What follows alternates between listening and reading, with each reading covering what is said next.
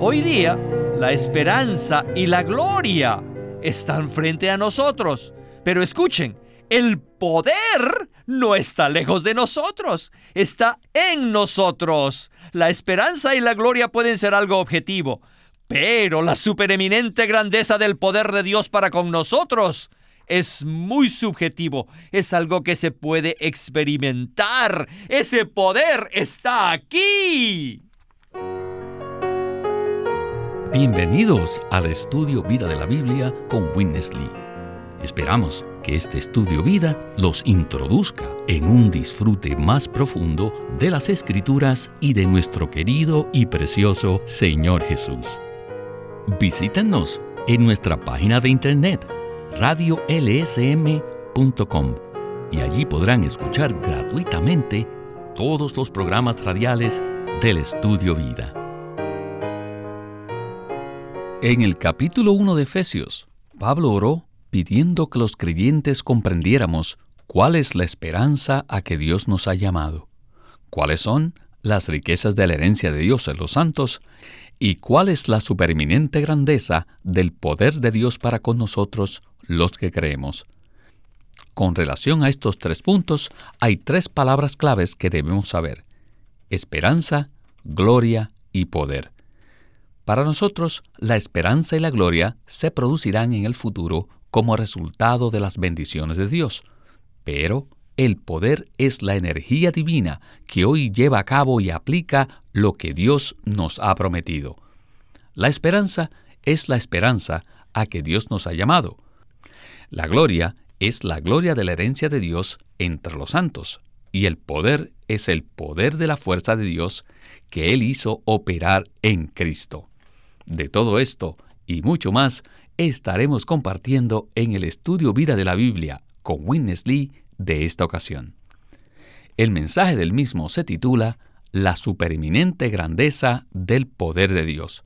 Y con nosotros está Eric Romero para dar los comentarios. Bienvenido, Eric. Gracias por la invitación. En programas anteriores se abordaron los temas de la gloria y la esperanza pero hoy veremos qué es el poder de Dios. Mi oración es que todos veamos este poder, que lo conozcamos, creamos en él, lo apliquemos y lo proclamemos. Eric, en el capítulo 1 de Efesios hemos visto varios aspectos de las bendiciones que Dios nos ha otorgado. Primero, vimos la selección y predestinación que el Padre efectuó. Luego, la obra redentora del Hijo y finalmente el sello y las arras del Espíritu. En el mensaje pasado hablamos de la esperanza a que Dios nos ha llamado y de las riquezas de la gloria de Dios. Por lo tanto, ¿podría darnos usted un repaso? Claro.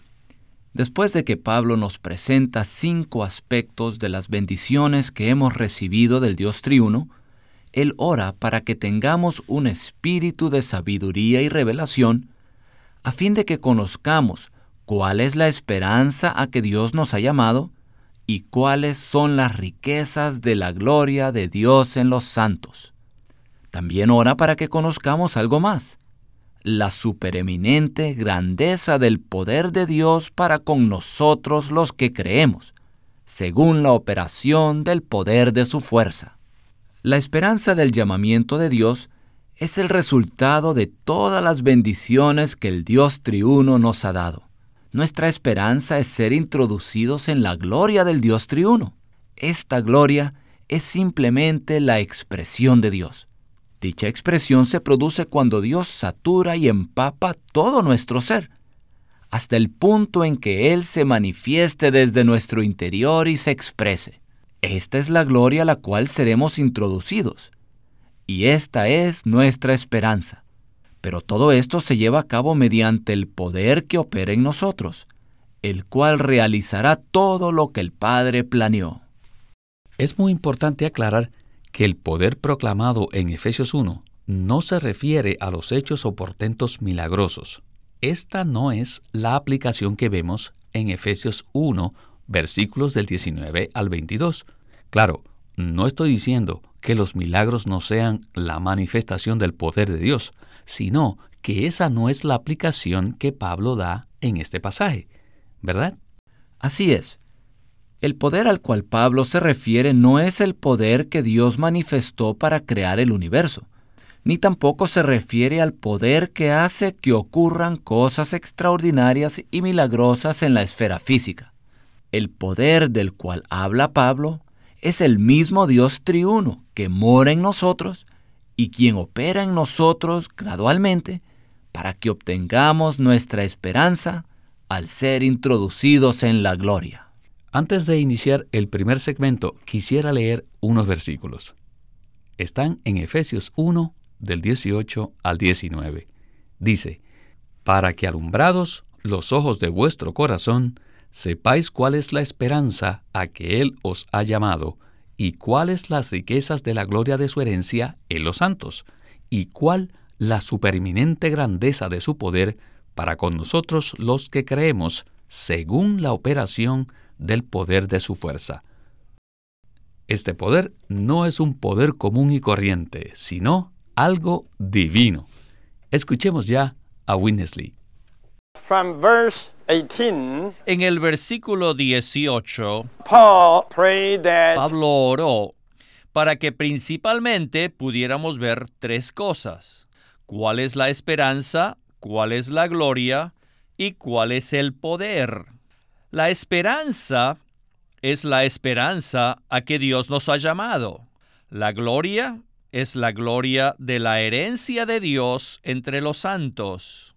Y el poder es el poder que actúa para con nosotros según el poder de la fuerza de Dios que Él hizo operar en Cristo. Solo tenemos que ver estas tres cosas, la esperanza, el poder y la gloria.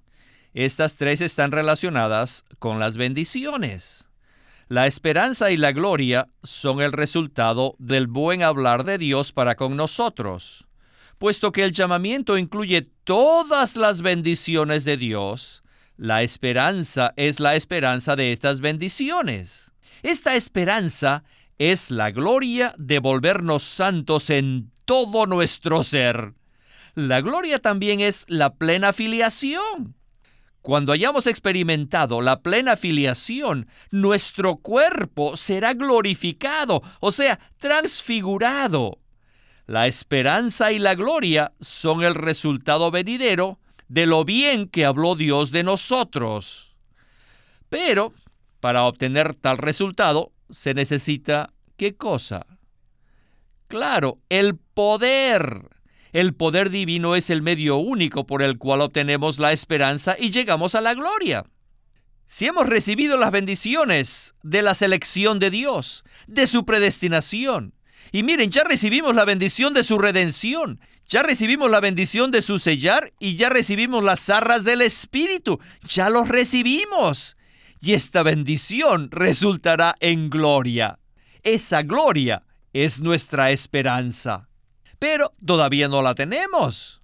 Hoy día, la esperanza y la gloria están frente a nosotros. Pero escuchen, el poder no está lejos de nosotros, está en nosotros. La esperanza y la gloria pueden ser algo objetivo, pero la supereminente grandeza del poder de Dios para con nosotros es muy subjetivo, es algo que se puede experimentar. Ese poder está aquí. Eric, el poder no es algo objetivo, sino algo que experimentamos subjetivamente, algo que está dentro de nosotros. ¿No es así?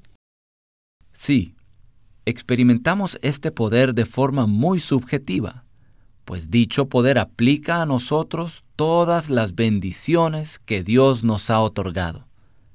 Por ejemplo, el versículo 20 dice que este poder es el mismo poder que levantó a Cristo de entre los muertos. ¿Qué clase de poder levantó a Cristo de entre los muertos? El poder de la resurrección. ¿Pero fue este un poder externo? No. En realidad fue un poder que operaba dentro de él un poder intrínseco. Este poder era el mismo Dios triuno quien operó en Cristo para levantarlo de entre los muertos. Este mismo poder continuó operando para sentar a Cristo a la diestra de Dios Padre, para someter todo bajo sus pies y para darlo por cabeza sobre todas las cosas a la iglesia. Este es un poder intrínseco y no algo externo. Es un poder que opera desde las profundidades de nuestro ser y que afecta todo nuestro ser. Es el poder de resurrección, el poder de ascensión, el poder que somete y el poder que reúne todas las cosas bajo una cabeza. Este es el poder intrínseco que está disponible para que nosotros lo experimentemos. En cierto sentido, este poder es una energía divina que opera en nosotros desde adentro hacia afuera. Esto se asemeja al poder de una semilla que echa raíces y crece hasta penetrar un piso de cemento. Aunque esta planta parezca delicada, hay una energía intrínseca en esa semilla que es muy poderosa. ¿Qué le parece este ejemplo? Ese es un buen ejemplo del poder de la vida divina. Y dicho poder opera en cada uno de los creyentes. ¿Qué es esta vida divina? Es simplemente Cristo, el Hijo de Dios, la corporificación del Dios triuno. Este poder opera en nosotros y traspasa toda barrera para conducirnos a la gloria y cumplir nuestra esperanza. En el siguiente segmento, el hermano Lee continuará hablando acerca del poder de Dios. Leamos Efesios 3:20 que dice, Ahora bien, a aquel que es poderoso para hacer todas las cosas mucho más abundantemente de lo que pedimos o pensamos, según el poder que actúa en nosotros. Continuemos con Winnesley y el estudio Vida de Efesios. Ahora, especialmente hoy en día, que vivimos en la era moderna, la era nuclear, todos estamos conscientes de que para hacer cualquier cosa se necesita poder. Por ejemplo, se necesitó mucho poder para aterrizar en la luna. ¿Cómo pudieron hacerlo? Por el poder. Sin poder no somos nada. ¿Cómo podemos llevar a cabo tal gloria para cumplir nuestra esperanza? Por medio del poder. ¿Qué poder? El poder por el cual obtenemos nuestra esperanza es el poder del que se habla en Efesios 3:20, donde Pablo dice que Dios contestará nuestras oraciones, pues es poderoso para hacer todas las cosas mucho más abundantemente de lo que pedimos y hasta más de lo que pensamos, según el poder que actúa en nosotros. La palabra griega que se traduce actúa en 320 significa operar, energizar. El poder que está en nosotros no solamente actúa y opera, sino que también nos energiza, nos da energía todo el tiempo. ¿Qué clase de poder es este? Primero es el poder de resurrección. Es el poder que operó en Cristo al resucitarlo de los muertos. Segundo es el poder que lo sentó a la diestra del Padre en los lugares celestiales. Encima de todo es el poder trascendente. Tercero es el poder que somete todas las cosas bajo sus pies. Y finalmente, es el poder que dio a Cristo como cabeza sobre todas las cosas a la iglesia. En estos versículos vemos cuatro aspectos del poder que operó en Cristo.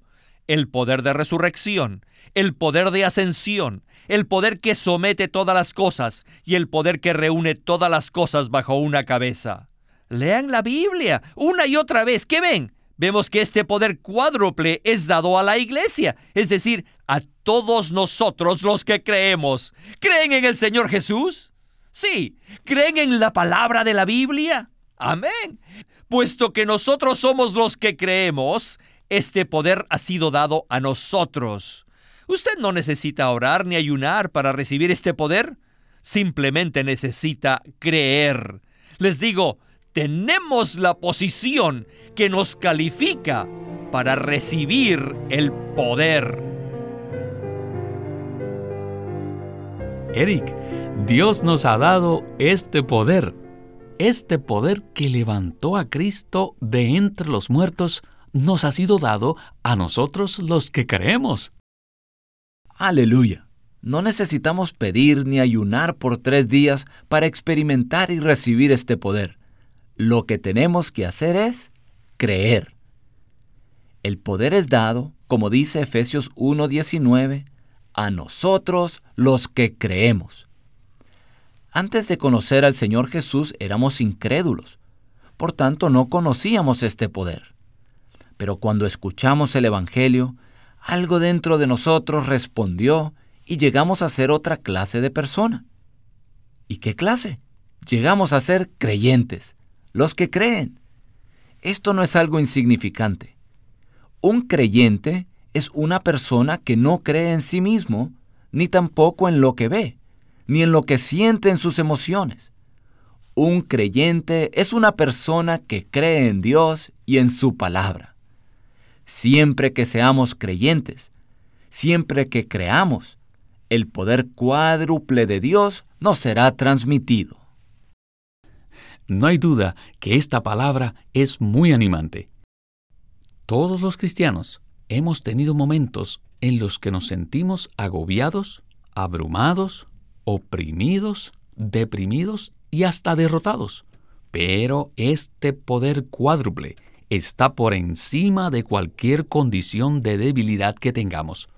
Nuestra debilidad no es una excusa válida. Bueno, continuemos escuchando a Witness Lee y este estudio vida tan maravilloso. Si ustedes conocieran la supereminente grandeza del poder divino que operó en Cristo, you would never take an excuse that you are weak. Jamás usaríamos nuestra debilidad como una excusa. What does weakness mean? It means nothing. Comparado con este poder, nuestra debilidad no es nada. El poder divino puede levantarnos de entre los muertos. ¡Qué debilidad! Aunque estemos muertos, sepultados y aunque edamos como Lázaro. Si comprendiéramos que el poder que actúa en nosotros levantó a Cristo de entre los muertos, ¿seguiríamos diciendo que somos débiles? No, nunca subestimemos la importancia de nuestras palabras. Todo lo que Dios dice se cumple. Y en principio pasa lo mismo con nosotros. Tener fe es expresar lo que Dios dice. Cuando Dios declara, el poder divino es tuyo, debemos decir, amén. El poder divino es tuyo, amén la supereminente grandeza de su poder para con nosotros los que creemos. ¿Creen ustedes esto? Amén. ¿Creen ustedes esto? Amén. Tienen que creer. Si no creen, son rebeldes. Porque esto está en la palabra de nuestro Padre. Tienen que creer en su palabra. Olvídense de sus sentimientos, olvídense de su condición, olvídense de su situación. Olvídese de todo y declaren la palabra. Amén entonces este poder efectivamente será nuestro. En Efesios 6:10 Pablo dice, Fortaleceos en el Señor y en el poder de su fuerza. Esto se basa en lo que escribió en el capítulo 1. Mediante el poder divino podemos ser fortalecidos y permanecer firmes. A menudo las hermanas y los hermanos dicen que se sienten decaídos pero nosotros no estamos decaídos, más bien estamos en los lugares celestiales por encima de todo. Estamos en la ascensión de Cristo por encima de todas las cosas, incluyendo los demonios, los ángeles malignos, los principados y las potestades. Si vemos esto, nada nos hará decaer. Esto no es un sueño, es el poder por el cual obtenemos la victoria y alcanzaremos nuestra esperanza. Nuestra esperanza no es vana, ella se basa en el poder divino. Ya que dentro de nosotros está el poder trascendente que nos pone encima de todo, debemos levantarnos, debemos salir de nuestra debilidad. Y saben, la más grande debilidad es la muerte, y Él está encima de la muerte. Así que debemos creer en la palabra que afirma que estamos en esa posición. ¿Creemos esto? Debemos creer esto. La verdad es que estamos muy por encima de todo y que el poder divino ha sometido todas las cosas bajo nuestros pies, incluyendo nuestras situaciones difíciles. No debemos permitir que las circunstancias nos distraigan. Tampoco debemos creer en ellas. Olvidémonos de todo y simplemente tomemos la palabra, creámosla y declarémosla. Aleluya por el poder que lo somete todo. Que todos llevemos esto al Señor y oremos. Señor, contesta la oración del apóstol Pablo para que yo pueda recibir un espíritu de sabiduría y de revelación, y que los ojos de mi corazón sean iluminados, a fin de que yo conozca el poder que actúa para conmigo según la operación del poder de tu fuerza. Quiero conocer el poder que operó en Cristo, levantándolo de los muertos, sentándolo en los lugares celestiales por encima de todo, sometiendo todas las cosas bajo sus pies. Amén. Eric, qué porción tan maravillosa la que acabamos de escuchar. No tenemos derecho de pensar que somos débiles puesto que tenemos el poder que levantó a Jesús de entre los muertos. ¿Qué le parece? Amén. No hay comparación alguna entre este gran poder que opera en nosotros y nuestra debilidad. Por eso debemos simplemente olvidarnos de nuestra condición. Este gran poder absorbe nuestra debilidad.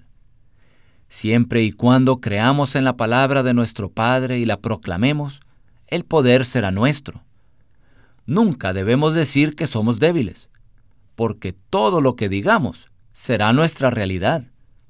En cambio, si decimos, somos poderosos, porque tenemos el supereminente poder que levantó a Jesús de entre los muertos, entonces eso será lo que disfrutaremos y experimentaremos. Todo lo que Dios dice se cumple. Así que tener fe es expresar lo que Dios dice. Al creer en el poder de Dios y experimentarlo, poco a poco seremos introducidos en la gloria, la cual es nuestra esperanza. Simplemente debemos creer y proclamar la palabra de Dios. Nuestra debilidad es simplemente la mentira de Satanás y no debemos creer en ella ni hablar de ella. Solo debemos creer la palabra de nuestro Padre y proclamarla. Al finalizar el segmento anterior, el hermano Lee dijo que debemos orar para que el Señor conteste la oración de Pablo y que podamos recibir un espíritu de sabiduría y revelación a fin de que los ojos de nuestro corazón sean iluminados y podamos conocer el poder que actúa en nosotros. Muchas veces estamos tan débiles que sentimos que Dios no va a contestar nuestras oraciones. Pero yo estoy seguro de que el Señor estará muy contento de contestarnos la oración que hagamos conforme a Efesios 1. Necesitamos hacer nuestra la oración que Pablo hizo en Efesios 1 del 19 al 22. Ciertamente esta oración fue inspirada por Dios y ciertamente será contestada por Dios. Siempre y cuando nosotros hagamos la misma oración y creamos en Dios, dicha realidad será forjada en nosotros, ya que Dios se complacerá en contestar tal oración. Queridos radioescuchas, debemos creer firmemente en esto, que todos veamos este poder, que lo conozcamos, creamos en él y lo proclamemos. Aleluya. Bueno, Eric, gracias por habernos acompañado en este estudio vida tan lleno de ánimo y de expectación para todos nosotros. De nada, agradezco al Señor la oportunidad de estar aquí.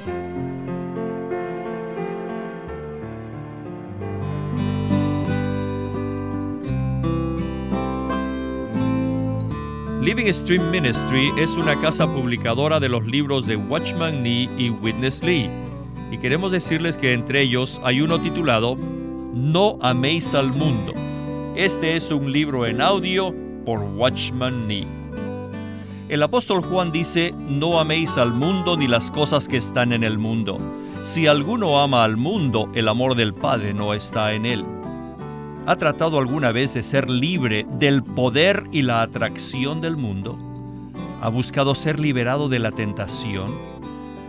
El apóstol Pablo dice que todo el mundo queda bajo el juicio de Dios porque no conoció a Dios. Y la razón por la cual el Señor nos disciplina es para que no seamos condenados con el mundo. Y Santiago dice que debemos guardarnos sin mancha del mundo. Y el que quiera ser amigo del mundo es enemigo de Dios. Y el apóstol Pedro continúa diciendo que hay que huir de la corrupción del mundo. Apocalipsis habla de que Satanás engaña al mundo entero. Entonces, ¿cómo podemos ser liberados del mundo? El mundo nos tiene atrapados, entonces ¿cómo podemos salir de este lazo? En este libro en audio, No améis al mundo, Watchman Nee presenta que la única manera que podemos escaparnos del mundo no es por medio de alejarnos del mundo físicamente y ser monjes o ermitas en el desierto, sino que tenemos que ver la naturaleza del mundo. Si la vemos, somos liberados de su poder. El carácter esencial del mundo es satánico y está en enemistad contra Dios. Ver esto es encontrar liberación del mundo. Este es un libro en audio presentado por Living Stream Ministry. No améis al mundo por Watchman Nee.